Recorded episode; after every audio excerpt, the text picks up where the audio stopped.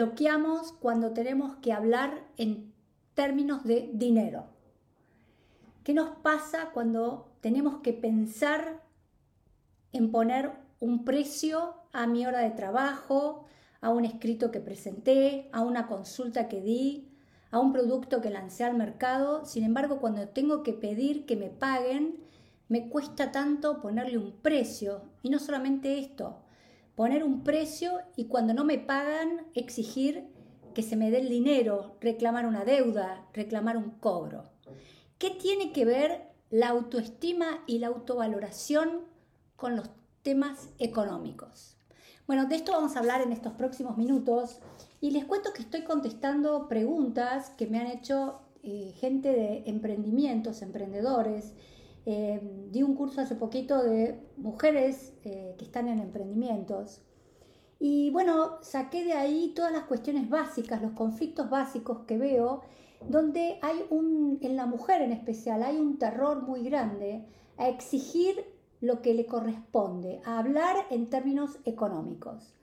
Generalmente uno de los problemas básicos que tienen las mujeres emprendedoras es que no tienen enseñanza y cultura financiera. Muchas veces no tienen idea de cuánto facturan, no tienen idea de cuánto realmente ganan con el emprendimiento, con el negocio que tienen, cuánto se va en eh, pago de personal, en pago de productos, en gastos ocultos, como pueden ser eh, viajes o colectivos o remises para transportar la mercadería, no tienen idea de estos costos ocultos y cuando uno les pregunta cuánto ganás, no saben. Esto eh, es fundamental que todas las que me están escuchando sepan que es eh, mucho más importante que hacerte una linda foto en Instagram, es importante que vos tengas cultura financiera, que vos sepas eh, contrates un contador, por ejemplo, en mi caso yo nunca en mi vida quise saber nada de números, toda mi vida tuve contadores, pero lo primero que tenés que saber es cuánto ganás, en qué se te va la plata y cuánto ahorrás. Esto tiene mucho que ver. Otro tema fundamental es por qué un negocio no prospera y no mejora, porque en general las mujeres, eh, los hombres también, pero más las mujeres, no se ponen un sueldo a sí mismas. Ni bien reciben un cobro, empiezan a pagar a los proveedores, sacar plata para la casa, sacar plata para los hijos, pero nunca se ponen un dinero para ellas, no hay un sueldo para ellas. Y esto es fundamental desde el punto de vista metafísico.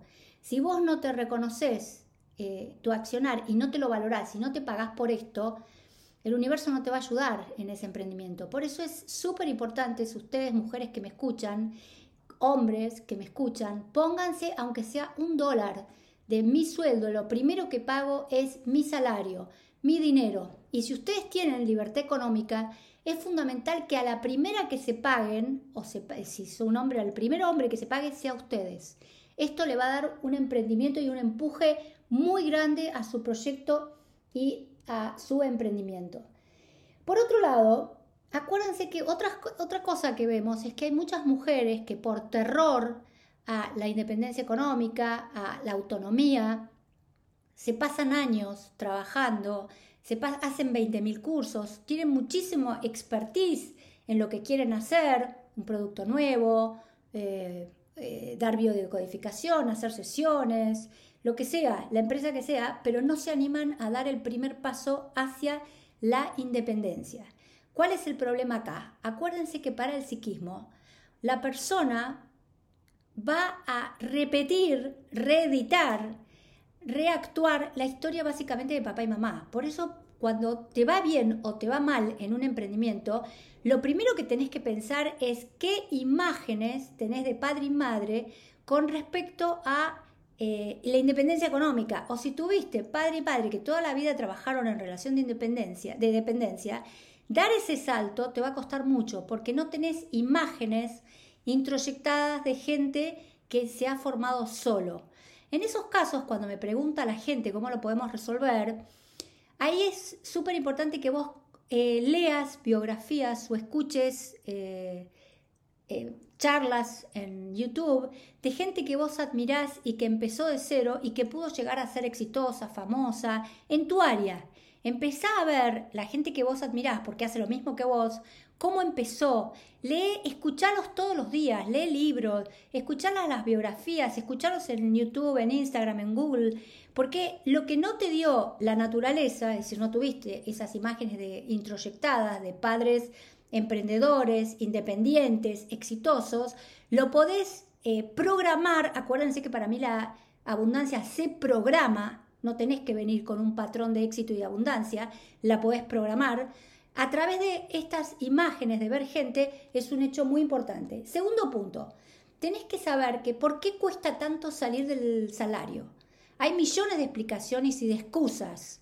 No, porque yo a las 5 de la tarde me voy a mi casa. Yo tengo familiares que, ustedes saben, yo estoy muy en contra de los trabajos para otro. Soy una acérrima luchadora a favor de la independencia. Para mí es fundamental que vos trabajes para vos, eh, no para otros, porque el otro se hace rico y cuando te echan o te viene la jubilación, quedás muy mal, eh, muy ajustado, muy reducido. Por eso para mí todos tendríamos que tener áreas donde tuviéramos un emprendimiento, algo propio, algo que no dependa de que alguien te pague un sueldo y si el día que te quiere echar te echa y el día que te jubilás el Estado te da una jubilación mínima. ¿Por qué muchas veces esto no se logra? ¿Y por qué es tan difícil, que me lo preguntaron las chicas el otro día en el, en el curso, por qué es tan difícil animarse a dar el salto de decir, dejo de cobrar el sueldo a fin de mes y me tiro a la pileta para ver cómo me va. El problema es que para la cabeza, para el inconsciente, la empresa representa a la madre y el jefe representa al padre. Uno de los primeros síntomas de que una persona es independiente afectivamente, que dejó de ser hijo para ser adulto, es la independencia económica, es no trabajar para otro. Les diría que eh, más que irse a vivir solo, que eso lo logra la mayoría de la humanidad, las personas que realmente son libres, independientes, autónomas, que dejan de ser hijos y se convierten en adultos, son las que trabajan para sí, corriendo los riesgos que implica que una, te, puede, te puede ir bien o te puede ir mal. Ahora, ¿cuál es el problema? Si no pudiste nunca salir de esa empresa que te asegura el sueldo o de ese jefe, lo que te tendrías que preguntar es ¿qué representa en tu vida no ir más a trabajar? A una compañía que todos los días te recibe. Eh, acuérdense que la madre es el útero y una empresa física es como un útero. Todos los días voy ahí y me encuentro ahí, aunque me queje y me la pase eh, muy mal, pero todos los días voy a mi madre empresa y me encuentro con mi jefe padre. Desde la metafísica, esto es un concepto que aprendí en metafísica, eh, dicen que hasta que no resolves conflictos fuertes con tu madre y tu padre, es muy difícil que vos puedas dejar trabajos en relación de dependencia. Entonces, lo que tendrías que pensar es, por ejemplo, este jefe, ¿en qué se parece a mi papá?